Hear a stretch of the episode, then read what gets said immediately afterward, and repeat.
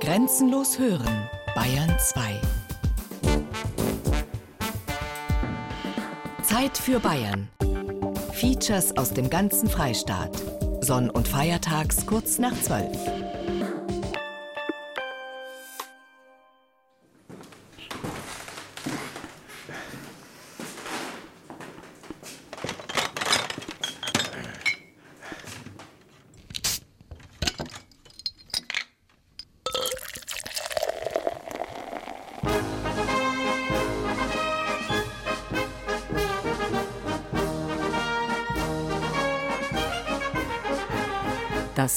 Das bayerische Jahr.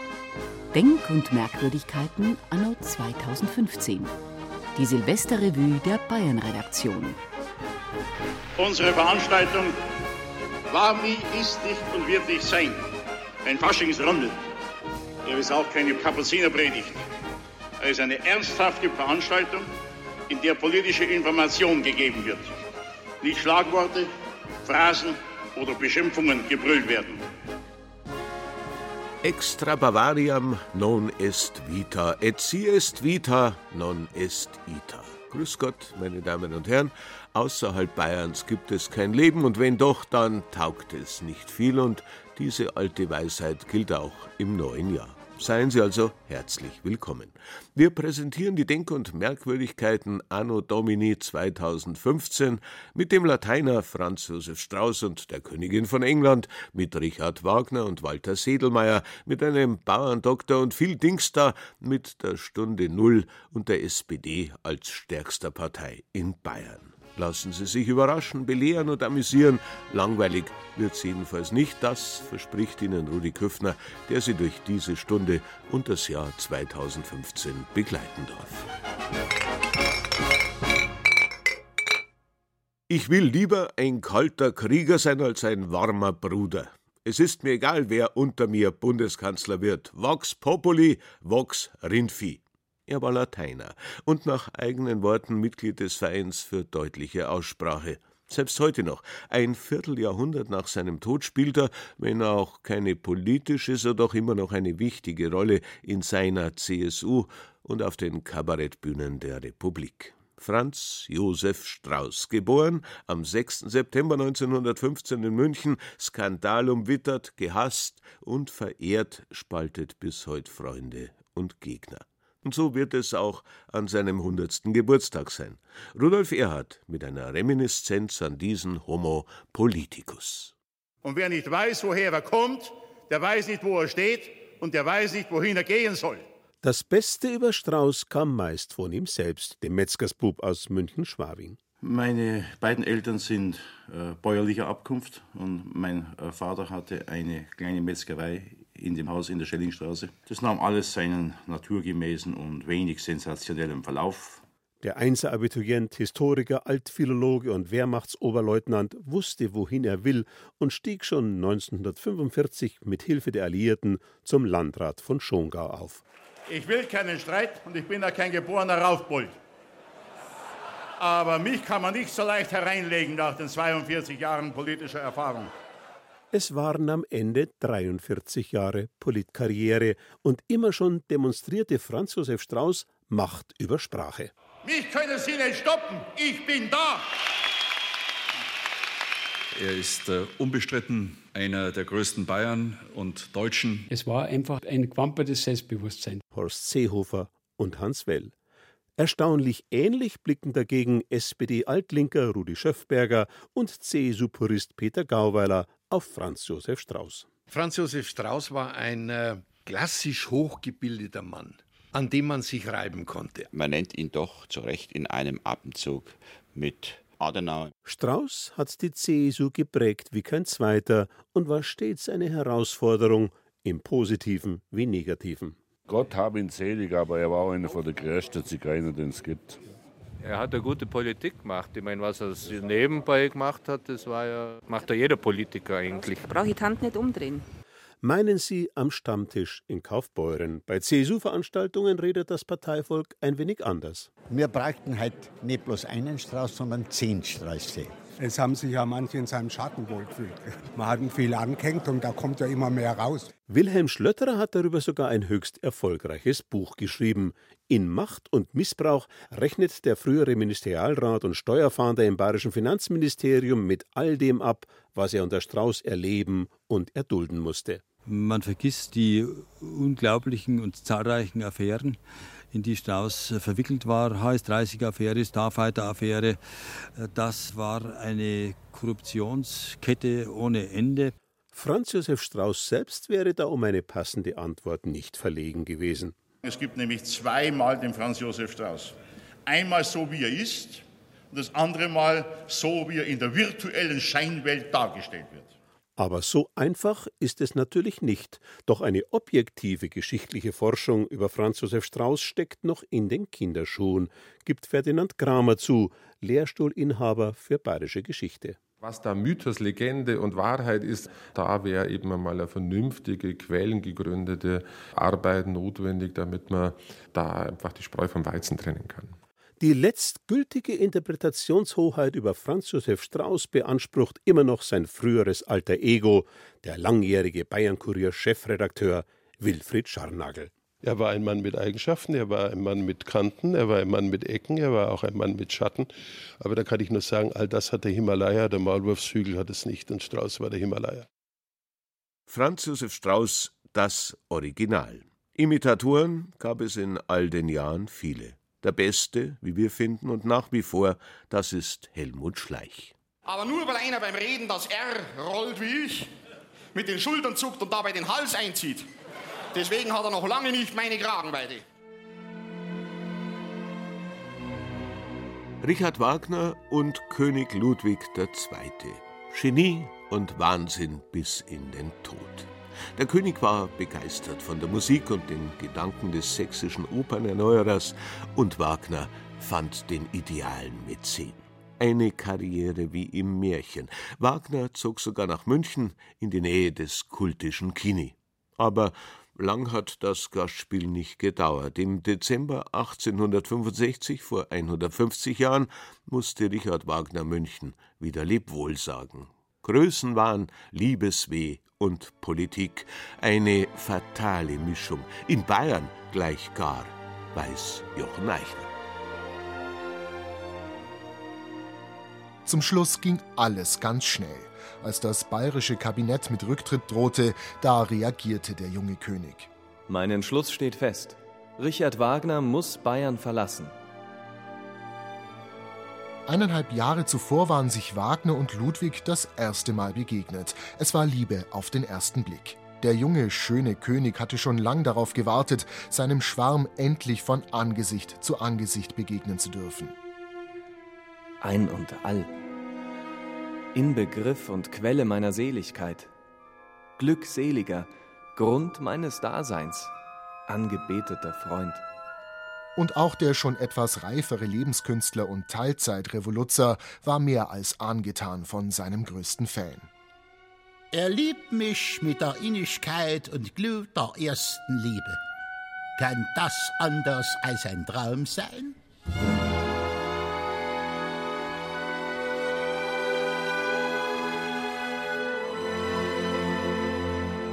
Als sich König Ludwig und der Komponist gegenüberstanden, da trafen sich zwei gleichklingende Seelen. Ludwig war völlig besessen von der Musik und vor allem der Ideenwelt Wagners. Ihn beflügelten die Figuren in dessen Opern Ritter, Drachen, Zwerge, aber auch mittelalterliche Mythen, Minne. Richard Wagner hingegen war froh, endlich einen Gönner gefunden zu haben mit unendlich tiefen Taschen. Denn nun ist mein König mir die Welt. Er ist mir alles, was ich liebe. Der König beglich die Schulden Wagners und sicherte ihm ein Gehalt von 5000 Gulden zu, mehr als ein Ministerialrat bekam. Und Ludwig erhielt im Gegenzug dazu die Versicherung, dass Wagner für ihn den Ring des Nibelungen fertigstellen sollte. Der Komponist richtete sich unterdessen in München ein, er bezog ein Haus in der Brienner Straße, und König Ludwig machte sich daran, dem verehrten Freund ein Festspielhaus zu bauen. Geplant war, dass diese Wagner-Kultstätte am Isar-Hochufer emporragen sollte, dort, wo jetzt der Friedensengel steht.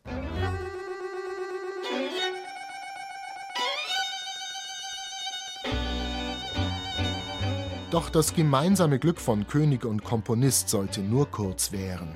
Eigentlich hatten die Bayern nichts gegen Wagner, schließlich liebten sie ihren König und der liebte nun mal seinen Komponisten.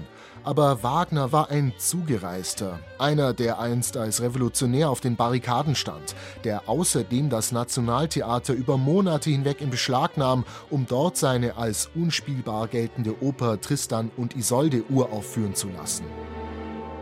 Zum Verhängnis wurde Wagner aber nicht seine Prunksucht, nicht sein sächsischer Dialekt, nicht sein großspuriges Auftreten. Wagner konnte es einfach nicht lassen, sich in die bayerische Politik einzumischen. Er forderte Ludwig auf, der solle eine bayerische Miliz aufstellen und sich zum Kaiser ausrufen. Schließlich verlangte Wagner vom König, er müsse sein Kabinett umbilden, den Kabinettssekretär Pfistermeier und den Staatsminister Pforten rausschmeißen. In die heutige Zeit übersetzt wäre das so, als würde Dieter Bohlen Ministerpräsident Horst Seehofer vorschlagen, der solle doch endlich den Söder absägen. Die Presse bekam Wind davon. Der bezahlte Musikmacher beabsichtigt nunmehr, den König von seinen Getreuen zu trennen und für die landesverräterische Idee einer rastlosen Umsturzpartei auszubeuten. Am 5. Dezember 1865 beriet sich Ludwig II. mit seiner Mutter, mit dem Erzbischof von München, mit seinem Großonkel Prinz Karl, der vor einer Revolution warnte. Wagner versuchte, den König noch umzustimmen, vergeblich. Am Morgen des 10. Dezember 1865 bestieg er den Zug in Richtung Schweiz.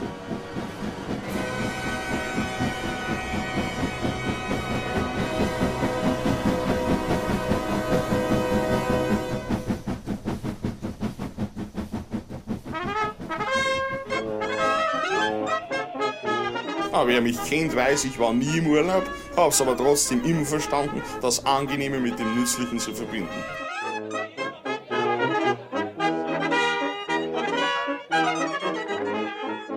Kindermund tut Wahrheit kund. Wenn die freilich arg verklausuliert daherkommt, dann liegt es entweder an der kindlichen Psyche oder am Fernsehen, also doch an den Erwachsenen. Am 3. April 1985 war es das erste Mal soweit, also vor fast 30 Jahren. Die Rateshow Dingsda ging auf Sendung und ließ die Herzen schmelzen, auch wenn der Bauch vor Lachen wehtat. Erster Moderator war Fritz Egner, später kam Werner Schmidbauer. Die beiden sind ja immer noch sehr erfolgreich im Mediengeschäft. Frage nur, was ist eigentlich aus den Kindern von Dingsda geworden? Florian Hartmann hat Erstaunliches und nicht ganz Ernstzunehmendes herausgefunden. Willkommen wieder bei Dingsda. Also, heute ist es ganz schön schwer, das Rätsel. Für heute und für euch. Kindergeschichten, so wie sie das Leben schreibt, sozusagen, Herr Dingsda. Mei, das war halt schon gescheit putzig damals. Von der Titelmelodie über den Moderator mit den Wuschellocken bis hin zu den Hauptdarstellern. Und das Wort, das möchte ich wissen. Ja, aber selbst der gröbste Essfehler verwächst sich halt irgendwann. Aus Kindern werden Leute, die sich aber ihre Eigenarten schon beibehalten haben. Da gab's zum Beispiel den Typ Klugscheißerkinder, die so schwierige Begriffe wie Atom erklärt haben.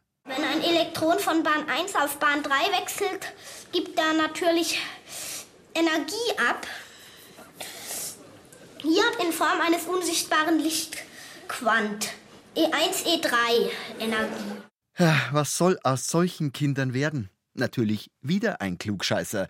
Und deswegen erklärt uns jetzt einmal der Markus S., 47 Jahre aus Nürnberg, den Begriff Selbstbewusstsein. Also ich bin der Richtige. Der Freistaat Bayern ist auf alles vorbereitet. Also es ist sicherlich der beste Haushalt, den Bayern je vorgelegt hat. Das Programm ist letztlich eines der größten der letzten Jahrzehnte. Das sind keine Bilanztricks, das ist fast schon Finanzpoesie. Jawohl, ein wenig Studiogelächter dazu gemischt und dann wirken selbst solche Sätze noch irgendwie sympathisch.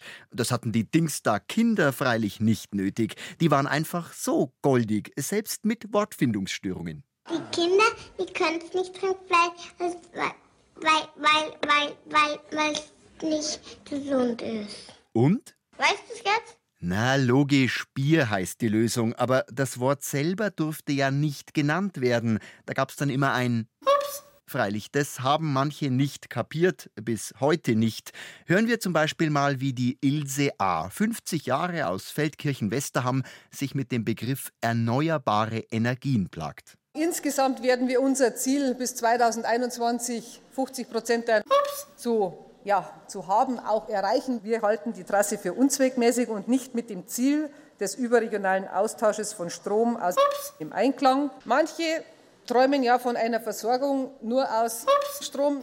Also, es ist wieder alles offen hier in Dingsda. Ach, lass gut sein, Fritz, wir kennen die Lösung ja eh schon. Viel spannender wird's da jetzt sein, zu sehen, was aus den Kindern geworden ist, die schon immer ganz klar waren, grad raus, ja, die haben den Begriff Bier dann halt so erklärt. Das trinken nur Männer, Frauen dürfen es auch trinken, aber denen schmeckt es nicht so.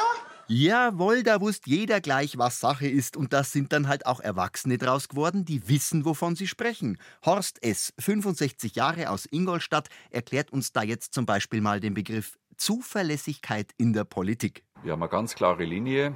Ich wache auf, schaue aufs Wetter und danach wird es spontan entschieden. Das wird einige Wochen dauern. Dann muss man wieder neu bewerten und neu entscheiden. Das mache ich aber nicht. Der Wechsel gehört auch im politischen Leben dazu. Das hat mit der Realität nichts zu tun. Dabei bleibt es. Da können Sie jetzt rätseln. Ich weiß es nicht ganz bestimmt. Ach, macht nix. So ist es ja vielen Menschen gegangen in 30 Jahren. Na, ähm, wie heißt jetzt gleich wieder? Ah, Dings da. Ah, Ich komm schon noch drauf. Also ich würde es gleich wissen. Das bayerische Jahr. Merk- und Denkwürdigkeiten anno 2015. Was sich sonst noch jährt, zusammengetragen von Veronika Lohmöller.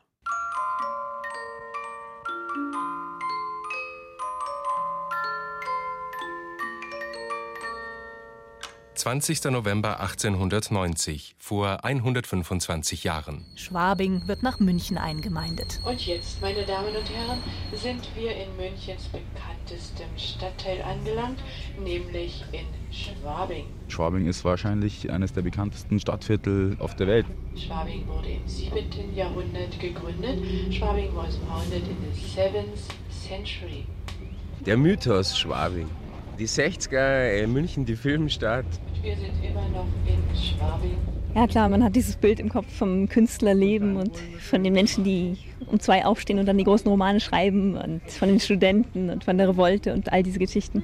Aber natürlich heute merkt man davon nicht mehr viel. 1915, vor 100 Jahren. Ludwig Thoma schreibt seine Heilige Nacht. Jetzt leideln, jetzt los einmal zu. Mein Gesangl ist wohl ein wenig alt, es ist aber dennoch schön genug. So beginnt Ludwig Thomas Heilige Nacht, bei der er das biblische Geschehen ins verschneite Oberbayern verlegt. Verfasst hat er seine Weihnachtslegende für Maja und Antonie, genannt Wuschi, die Töchter seines verstorbenen Freunds Ignatius Taschner. Am 14. Dezember 1915 schreibt er ihnen: Liebe Maja, liebe Wuschi, diese Verse habe ich gemacht im Angedenken an euren lieben Vater. Im nächsten Jahr, wenn wir alle noch leben, schicke ich euch den Schluss. Das tut er auch, ein Jahr später. Inzwischen gehört Thomas Heilige Nacht überall in Bayern zum Weihnachtsrepertoire, und zwar auch in Franken. Es war mal in Nazareth hinten mit Norma Josef am Moor. So brav, wie man es selten anfinden und wie man es auch nicht gleich so sehen kann. 11. September 1945, vor 70 Jahren. Ich kam da auf die Welt und dann habe ich zum Fenster ausgeschaut und dachte, na, nichts gesehen, kein Licht, muss man sich vorstellen, es war nach dem Krieg. Also es war grauenhaft und ich wollte sofort wieder zurück.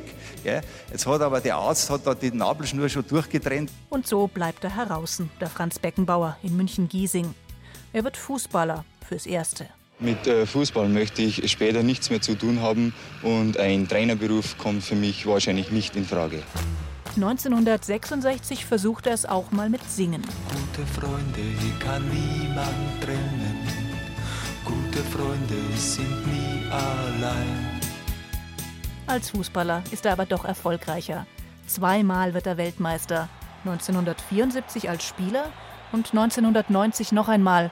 Er ist nämlich doch Trainer geworden. Und Mutterseelenallein steht auf dem Rasen des Olympiastadions Franz Beckenbauer. Ich wollte alleine sein, ich wollte weg. Ich war irgendwo mit meinen Gedanken, aber ich weiß nicht mehr wo.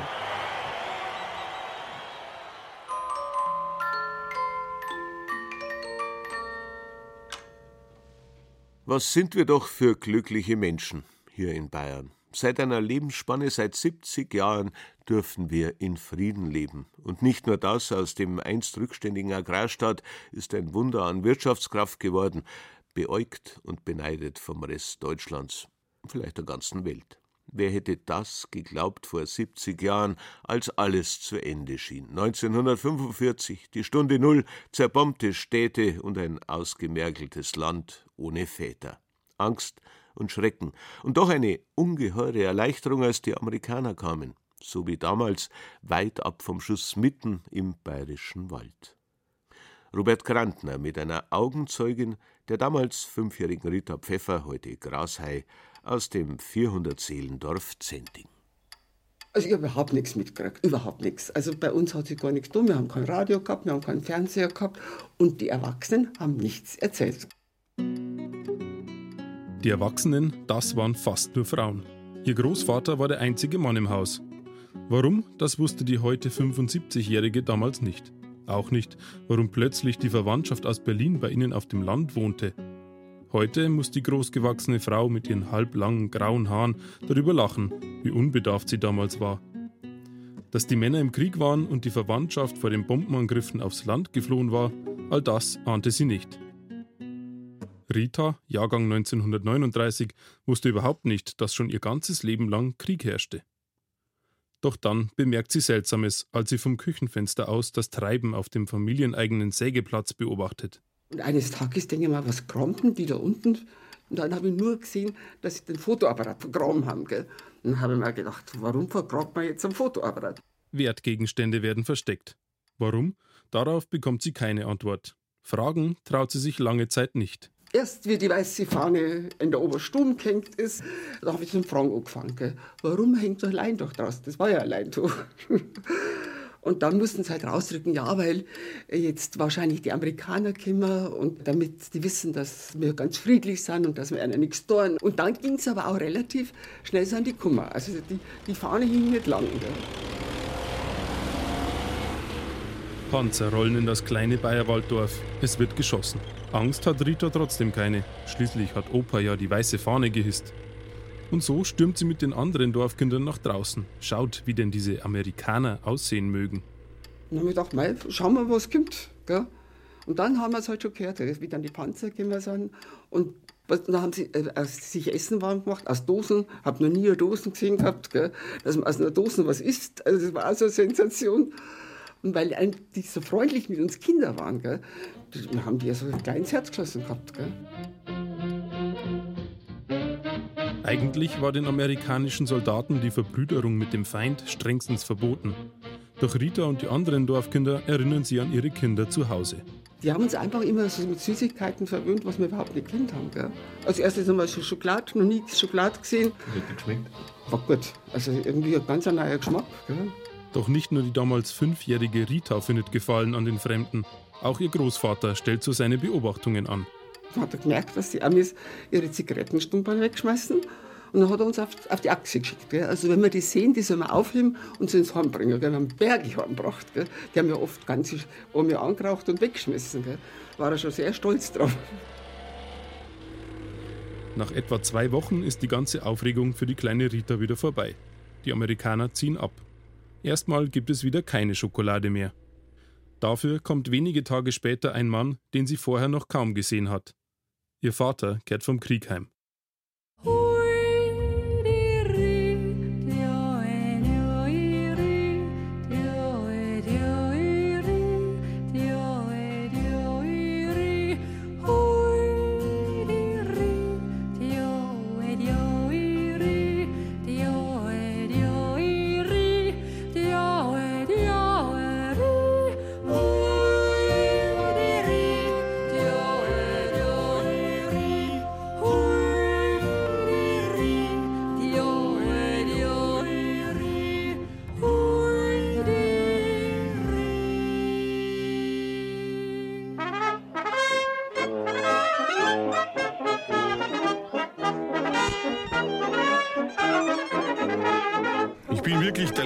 Der sich darüber aufregt, wenn posthum was über ihn in der Zeitung steht. Aber das, was die journalistischen Gescheithaferl im Fall Uni Hoeneß über mich geschrieben haben, ist eine bodenlose Frechheit. Da liest man jetzt, ja, der Hoeneß hätte Wasser gepredigt und Wein getrunken. Ganz so wie Einstmeister Strauß. Dazu kann ich nur sagen, wer sowas schreibt, hat er überhaupt keine Ahnung. Ich habe Bier gepredigt und Champagner getrunken.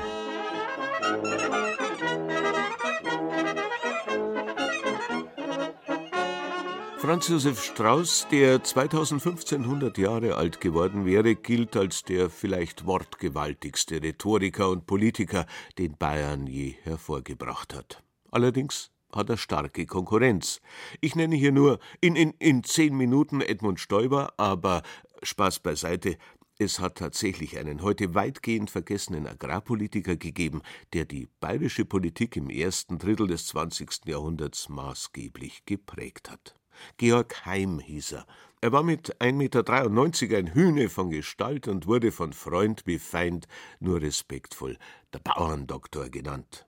2015 jährt sich sein Geburtstag zum 150. Mal. Ein Porträt von Michael Zamitzer und Franz Bumeder.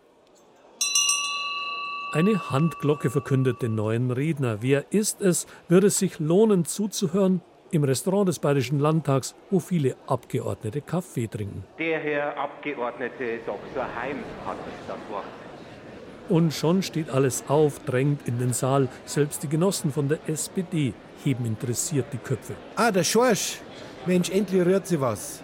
Wer ist dieser Schorsch, der da im Bayerischen Landtag beschrieben wird, Anfang der 20er Jahre? Wer schafft es selbst, die politischen Gegner in Scharen ins Plenum zu treiben? Eine Zeitung beschreibt ihn so. Ein Bumskopf auf zwei breiten Schultern.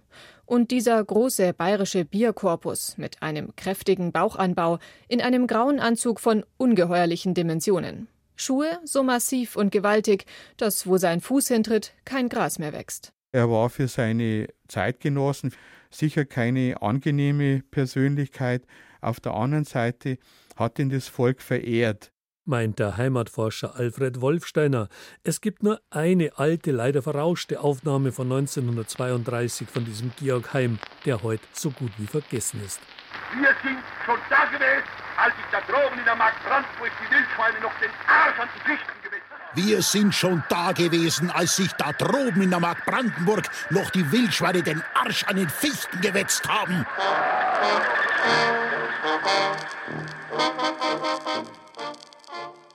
Georg Heim in Bestform, geradeaus, scharf, verletzend. Sein Credo, Bayern kann es auch allein. Ein Separatist, ein Monarchist, gehasst und einer der größten Agrarpolitiker der bayerischen Geschichte. Ehrentitel der Bauerndoktor.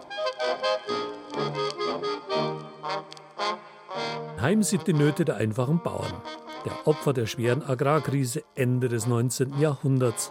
Billiges Getreide aus dem Ausland zerstört die Existenz vieler Höfe. Georg Heim schimpft. Patriotisch sind wir aber immer dann, wenn es dem Bauern gilt, den Schießprügel zu tragen, sich als Bauernlackel, als Bauernrammel im Kasernenhof beschimpfen zu lassen. Wenn es aber gilt, den Bauern als einheimischen Produzenten zu berücksichtigen, dann auf einmal, meine Herren, dann scheidet der Patriotismus aus und man kauft mit Vorliebe russischen oder Bulgarenhafer. Heim gründet christliche Bauernvereine und die erste landwirtschaftliche Zentralgenossenschaft in Bayern. Dadurch können die Bauern gemeinsam mehr verkaufen, günstig Maschinen anschaffen, sich fortbilden. Es entstehen die Bauern heimscher Prägung. Also politisch bewusste Bauern, die auch sich ihrer Macht und ihrer politischen Einflussnahme ja, bewusst waren und das war Heim zu verdanken, dass er einfach auch dem Bauernstand ein gewisses Selbstbewusstsein vermittelt hat. Es soll aber auch nicht verschwiegen werden, zum katholischen Georg Heim gehört auch der Antisemit Georg Heim. In seinen Reden immer wieder deutlich antisemitische Töne, wenn er zum Beispiel gegen die angebliche jüdische Pressemacht hetzt. Andererseits, mit den Nazis kann er nichts anfangen. Der Hitlerianismus betört die urteilslose Jugend. Sein Unsinn kann nur Eingang finden bei einem verzweifelten Volk. Ich sehe schon seit längerer Zeit, wenn schon kein Hirn haben, dann halten sie das Maul wenigstens.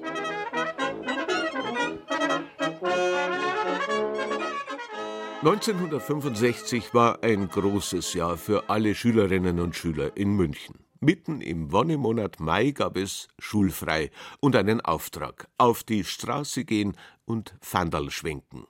Und so stand auch ich als zwölfjähriger Steppke mit einem Mini-Union Jack auf dem überfüllten Rotkreuzplatz am Straßenrand und wartete auf Elisabeth, Königin von England. In einer prächtigen Kutsche sollte sie vorbeifahren, und ich war bereit, wie ein Verrückter zu winken und zu jubeln, aber es kam nicht dazu. Ein kurzes Hufgetrappel, ein paar Bravo-Rufe, ich bekam wegen der dichten Menschenmauer noch nicht einmal die Pferde zu sehen.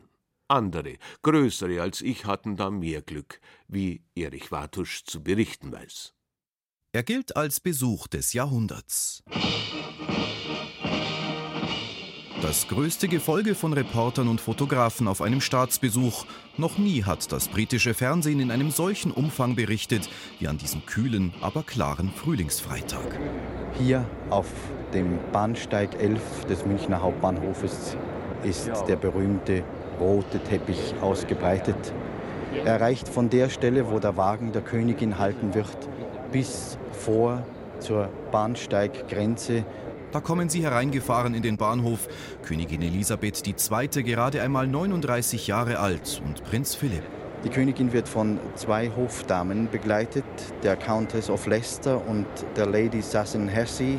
Nur Lady Hesketh Fortescue scheint zu fehlen. Am Bahnsteig entlang stehen Lorbeerbäume und zwischen ihnen immer wieder große Schalen mit weißen und roten Gladiolen mit weißem und blauem Flieder.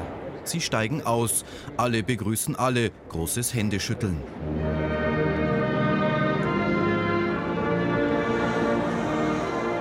Der Fachausschuss für Umgangsformen im Allgemeinen Deutschen Tanzlehrerverband hatte zuvor Maßregeln für protokollgerechtes Verhalten bekannt gegeben.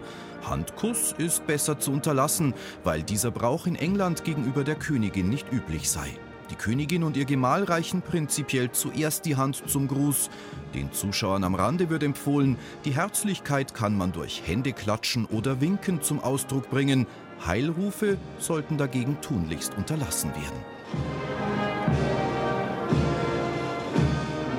Das Besuchsprogramm an diesem Tag ist enorm. Staatskanzlei, Rathaus, in gerade einmal 35 Minuten hetzt die Queen durch die alte Pinakothek, Frühstück in der Residenz, Besichtigung des Cuvier-Theaters und immer wieder Reden, viele Reden. Die Bürger Münchens haben Eurer Majestät und Eurer königlichen Hoheit bereits soeben in den Straßen unserer Stadt einen überaus herzlichen und warmen Empfang bereitet. Auf ihren Wegen durch München tausende Menschen am Straßenrand. Allein 1300 Trachtler sind angetreten. Zu etwa 8.000 bis 10.000 stehen die Menschen hier in 10er, in 20er Reihen. Manche haben sich sogar noch Leitern mitgebracht und Stühle und einige sind auf die Lichtmasten der Verkehrsampeln geklettert, um ja jetzt dieses Erlebnis, dieses einmalige Erlebnis für München mitzubekommen. Dreieinhalbtausend Polizeibeamte sichern die Stadt, manchmal auch übertrieben. Der Marienplatz ist gesperrt und wie leergefickt. Aber München war ein Wunschziel der Königin. Nur zwei Programmpunkte hatte sie sich auf der gesamten Deutschlandreise selbst ausgesucht: den Besuch in der Porzellanmanufaktur im Schloss Nymphenburg und am Abend den Rosenkavalier in der Oper. Elisabeth wird mit Geschenken überhäuft. Oberbürgermeister Vogel überreicht einen Originalbrief von Komponist Richard Strauss. In Nymphenburg kriegt sie eine Bechervase aus dem 18. Jahrhundert. In der ersten Opernpause steht am Buffet die Londoner Tower Bridge, zwei Meter hoch aus Zuckerguss. Auf dem Wege durch die Jahrhunderte sind das älteste der deutschen Bundesländer, Bayern und das Vereinigte Königreich, leider zu Zeiten auch feindliche Brüder geworden. Der Besuch ist die wohl wichtigste Annäherung, nur zwei Jahrzehnte nach dem Zweiten Weltkrieg. Mr. Minister President, on behalf of us both, I thank you sincerely for your hospitable reception. I raise my glass to the Federal President.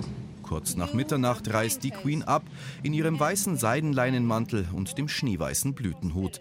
München hat den Staatsbesuch überstanden und auch bestanden.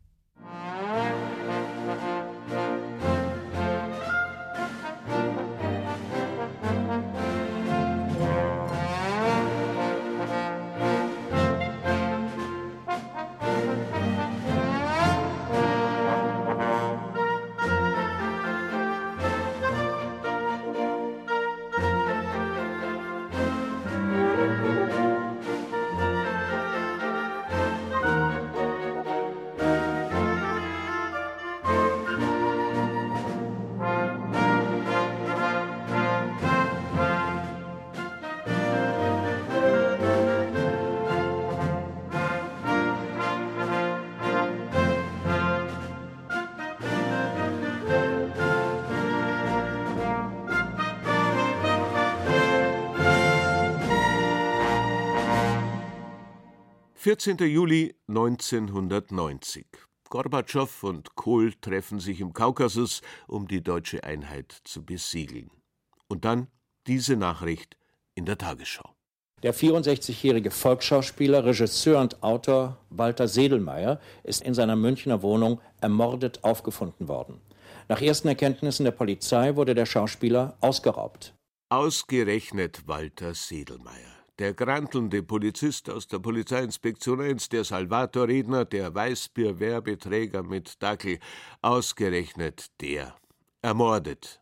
Und auch noch offenbar Opfer eines Raubmords im Strichermilieu. Das mit dem Raubmord stellte sich am Ende doch ganz anders heraus, aber der Fall war, wie es der Chef der Münchner Mordkommission Josef Wilfling später formulierte, ein Fall, der für ihn alles Dagewesene gesprengt hat. Johannes Rostäuscher. Vor der dramatischen Meldung in der Tagesschau stand erstmal ein kaum minder dramatischer Anruf bei der Münchner Polizei.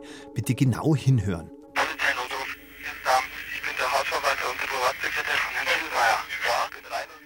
Der Privatsekretär hat Walter Sedelmeier tot im Bett gefunden.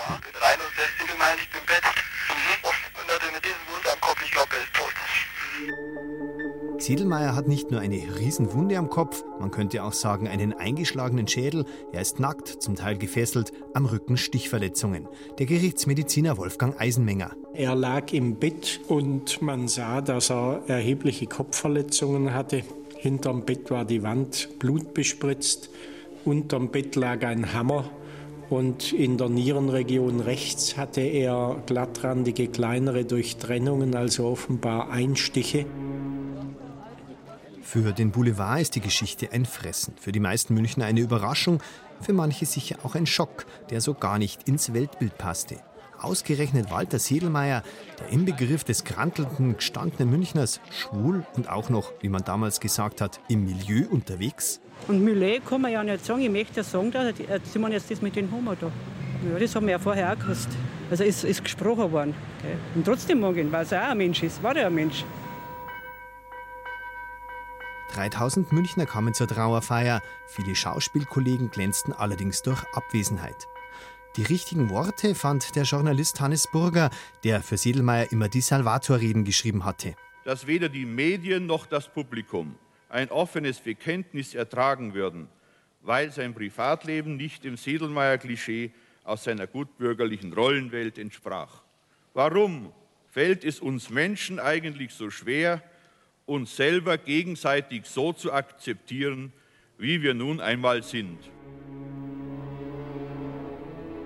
Sogar Ermittler der Mordkommission waren unauffällig in Schwarz gekleidet auf dem Friedhof dabei. Doch die Kripo fand erstmal den oder die Mörder nicht. Erst ein Jahr später verhafteten die Beamten Sedelmeiers Ziehsohn und dessen Halbbruder. Ein langer Indizienprozess beginnt. Das grausigste Indiz bringt Gerichtsmediziner Eisenmenger in den Schwurgerichtssaal, BR-Polizeireporter Oliver Bendixen. Hat einen Pilotenkoffer neben sich abgestellt, hat langsam den Deckel aufgemacht und hat den oberen Teil des Schädels von Walter Sedelmeier herausgeholt, weil da war also in der Schädeldecke erkennbar ein Loch zu sehen. Die beiden Angeklagten leugnen weiterhin die Tat, übrigens bis heute. Verurteilt werden sie trotzdem zweimal lebenslang. Etliche Fragen bleiben allerdings bis heute offen. Und Walter Sedelmeier, manche gingen auf Distanz, wandten sich peinlich berührt ab, viele andere glücklicherweise nicht. Ich habe ihn furchtbar mögen. Ich habe ihn jeden Mittwoch gehört und auch am Samstag früh, da hat er doch immer das Er und Sie, oder? Das hat mir immer sehr gut gefallen.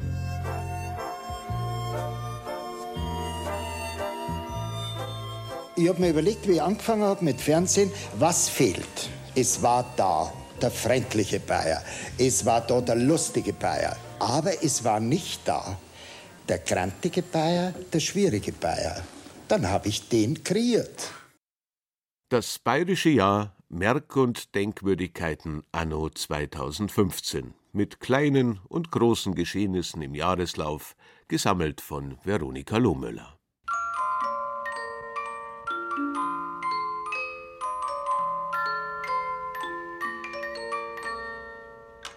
(1690) vor 325 Jahren. Die Theatinerkirche in München wird fertiggestellt. Und ja, ein Baby ist der Grund dafür, dass es diese Kirche überhaupt gibt. Henriette Adelheid von Savoyen lässt die Theatinerkirche nämlich aus Dankbarkeit für die Geburt ihres Sohnes Max Emanuel bauen. Nach fast 30 Jahren Bauzeit werden 1690 die Türme vollendet, die ursprünglich gar nicht vorgesehen waren. 19. Dezember 1915, vor 100 Jahren. In Breslau stirbt der Psychiater Alois Alzheimer, ein gebürtiger Unterfranke. Die Patientin, die ihn berühmt macht, heißt Auguste Deter. Ihr Mann hat sie zu Alzheimer gebracht, weil sie völlig orientierungslos geworden war. Wie heißen Sie? Auguste. Familienname? Auguste. Wie heißt Ihr Mann? Ich glaube, Auguste? 51 Jahre ist Auguste Deter zu diesem Zeitpunkt alt. Wo sind Sie hier? Hier und überall, hier und jetzt. Alois Alzheimer kann Auguste Deter nicht helfen. Ich habe mich sozusagen selbst verloren. Nach ihrem Tod lässt er sich ihr Gehirn schicken, um der Ursache ihres Leidens auf den Grund zu gehen. Er entdeckt Ablagerungen in ihrem Gehirn und damit die Ursache der Krankheit, die heute nach ihm benannt ist. 27. August 1945, vor 70 Jahren. Ich will keinen Erfolg eigentlich, sondern es geht immer um den Moment. Marianne Sägebrecht wird in Starnberg geboren. Viele kennen sie als Jasmin aus dem Film Out of Rosenheim. Ich bin Phyllis. Und ich? Jasmin. Phyllis und Jasmin. Findest du die schön? Eine tolle Jacke ist das. Ich würde sie schon mal herleihen. An eine Freundin? Ah, wir können Freundinnen sein. Ist doch ganz leicht. Okay, Phyllis. Okay, Jasmin. Aber Kaffee haben mit Eis. Negerküster wird's noch heiß. Was ist das? Wir wollen to eat tonight. Zu vielen Dingen habe ich Nein gesagt, die mm, ja manche Leute dazu veranlasst haben, dass sie gesagt haben, die hat sie nicht alle. Ein Werbevertrag mit einer Papierhandtuchfirma. Out of Rosenheim als Serie in den USA, aber ohne ihre Partnerin Brenda und stattdessen mit Whoopi Goldberg, nicht mit Marianne Sägebrecht. Weil ich halt so bin, wie ich bin.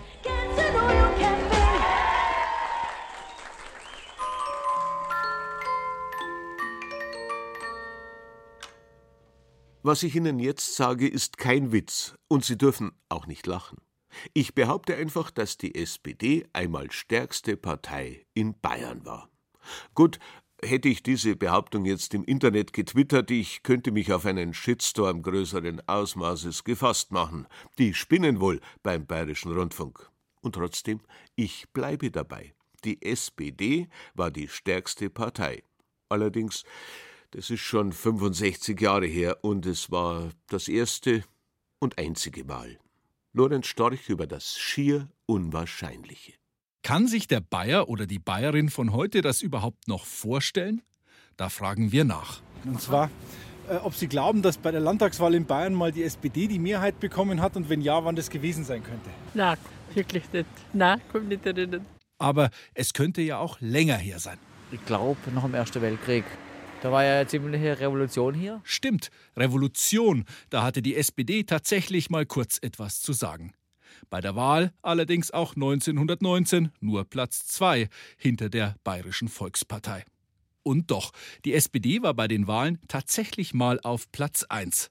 Bei den bayerischen Landtagswahlen. Ähm. Mm, das ist bestimmt schon länger her, oder? Bayern ist schon sehr schlimm, gell? Ähm, Bayern, schon sehr schwarz. Vielleicht 1965? Nicht ganz. 1950 war's. 28,0 Prozent für die SPD und nur 27,4 für die CSU. SPD Platz 1, CSU Platz 2, das gab es nur dieses eine Mal. Historisch. Meine Damen und Herren, es ist ein hochbedeutsamer Anlass, der heute den Bayerischen Landtag zu einer Vollsitzung zusammengeführt hat. Wir schreiben den 18.12.1950.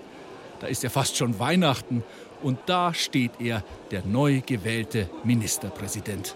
Ich schwöre Treue der Verfassung. Ich schwöre Treue der Verfassung des Freistaates Bayern. des Freistaates Bayern.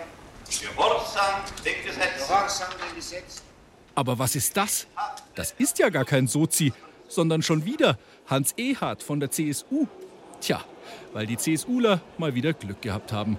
Zwei Überhangmandate und damit doch wieder die Mehrheit im Bayerischen Landtag.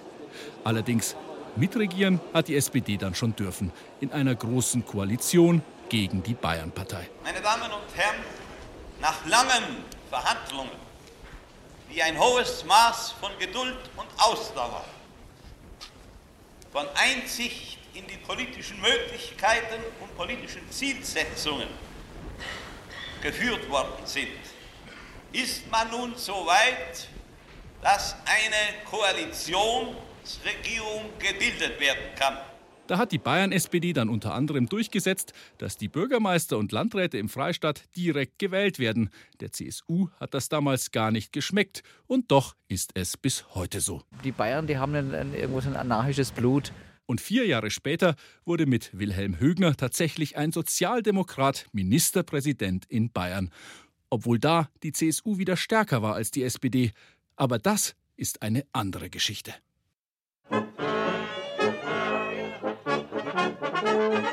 Da kommt der bayerische Defiliermarsch vom Band. Und dann zieht der Seehofer hier ein, dass man sagen muss, da war der Gang nach Canossa ein Triumphzug dagegen.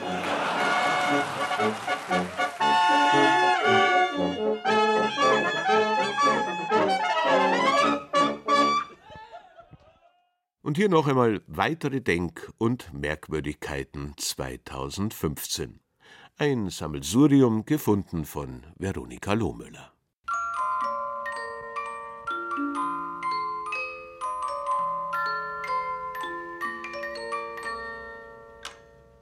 13. Dezember 1915, vor 100 Jahren. Ich bin in München geboren. In Sollen bei München bin ich geboren und habe die ersten 13 Jahre meines Lebens also in München verbracht. Kurt Jürgens, blond, stahlblauer Blick, ein Bild von einem Mann. Wenn man sich halt an einem Mannsbild vorstellt. Sowas haben wir heute nicht mehr. Seine Lebensweise habe ich gut gefunden. Der mit 60 war er nur so lustig wie mit 40. 60 Jahre und kein bisschen weise, ausgeharrten Schaden nichts gelernt. Privat ist Kurt Jürgens ein Draufgänger. Ich bemühe mich nur, das zu tun, was mir Spaß macht. Ich liebe eine Menge Dinge. Als Schauspieler ist er Rittmeister, Offizier oder Fliegergeneral. Seine bekannteste Rolle? Des Teufels General. Ah, wie aufhängen, T wie totschlagen, E wie erschießen, R wie Rassenverfolgung. Sehen Sie, so buchstabiert man heute in Deutschland Vaterland. 3. November 1945, vor 70 Jahren. Gerd Müller wird in Nördlingen geboren. Der hat ja Tore am laufenden Band gemacht. Ja, ja, bei den Jugendschülern habe ich, haben wir immer 100, 200 Tore gemacht. Dann macht es Bumm. Ja, und dann kracht's. So ein Talent wollen natürlich alle haben. Eher versehentlich landet Gerd Müller dann beim FC Bayern. Eigentlich wollte er sich mit den Münchner Löwen treffen. Es war Termin und dann um halb eins sind die Münchner gekommen. Ich habe gedacht, das ist 60. Und da haben wir so über eine Stunde gesprochen. Und da habe ich gemerkt, das kann ja gar nicht 60 sein, weil die da von Bayern reden. Und ich habe gesagt, okay, dann gehe ich zu FC Bayern. Dann macht es Bumm. Ja, und dann kracht's. Er wird zum Bomber der Nation und schießt bei der WM 74 das 2 zu 1 für Deutschland. Da kommt der Ball auf Müller, der dreht sich um die eigene Achse, schießt und Tor! Tor durch Gerd Müller! Und ich sehe noch seinen rechten Schenkel in der Luft und er schoss er das Tor. Das war unglaublich. 23. September 1975, vor 40 Jahren. Bergauf, bergab. Die Bergsteigersendung des bayerischen Fernsehens wird zum ersten Mal ausgestrahlt. Dass es so weit kommt, ist der Verdienst von Hermann Magerer, damals Sportredakteur beim Bayerischen Rundfunk. Ich habe mich einmal gemeldet, als ein Sendeplatz frei war. Ich habe gesagt, ich mache eine Stunde über Bergsteigen. Und die haben mich ausgelacht, weil ja kein Geld da war. Aber ich habe gesagt, ich mache sie trotzdem. Und die wurde dann gehört von einem sehr wichtigen Mann im Haus, der später Intendant wurde. Und so wird Bergauf, Bergab geboren. Ich wollte eine Sendung für Bergsteiger machen, also für Leute, die bereits in die Berge gehen. Und ich wollte vor allem eine ruhige Sendung machen. In der Fernsehlandschaft, wo alles hektisch war, wo man kein Bild zu Ende anschauen konnte, wollte ich die Leute manchmal zwingen, ein Bild von Anfang bis Ende anzuschauen.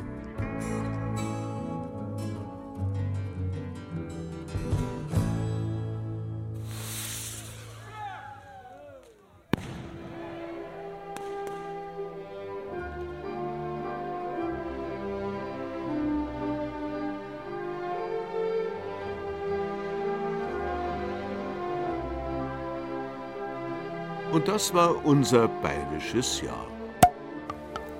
Für Gott einer, bleibt's gesund und in diesem Sinne. Bleibt halt gesund und seid sparsam. Ein gutes neues Jahr. Gesundheit. Alles Gute, gutes Neues. Wir wünschen euch ein gesundes Neues. Frohes neues Jahr und Gesundheit auf jeden Fall. Ähm, es könnte sich auch am Konto ein bisschen was ins Schwarze noch tun. Ein gutes Neues und ein schönes neues Jahr. Auf ein glückliches 2015. Prost Neujahr. Prosit Neujahr. Gesundheit vor allem. Ein gutes Neues und dass man sich nicht alle so ärgern muss.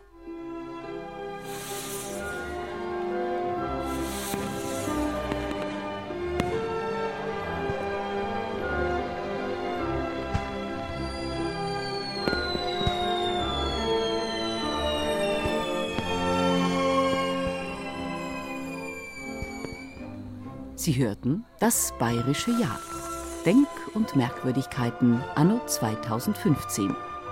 Mit Beiträgen von Franz Bomeder, Jochen Eichner, Rudolf Erhardt, Robert Grantner, Florian Hartmann, Veronika Lohmöller, Johannes Rostäuscher, Lorenz Storch, Erich Wartusch und Michael Zametzer. Seien Sie froh, dass der Bayerische Rundfunk noch keine Frauenquote bei Führungskräften eingeführt hat. Sonst würden Sie heute vielleicht statt einem Strauß eine aufgeregte Henne ins Mikrofon schnattern hören. Am Ende sogar die Ilse Aigner oder die Beate Merck. Durch die Sendung führte Rudi Küffner. Technik Fabian Zweck. Assistenz Angela Breyer. Redaktion und Regie Regina Vandal.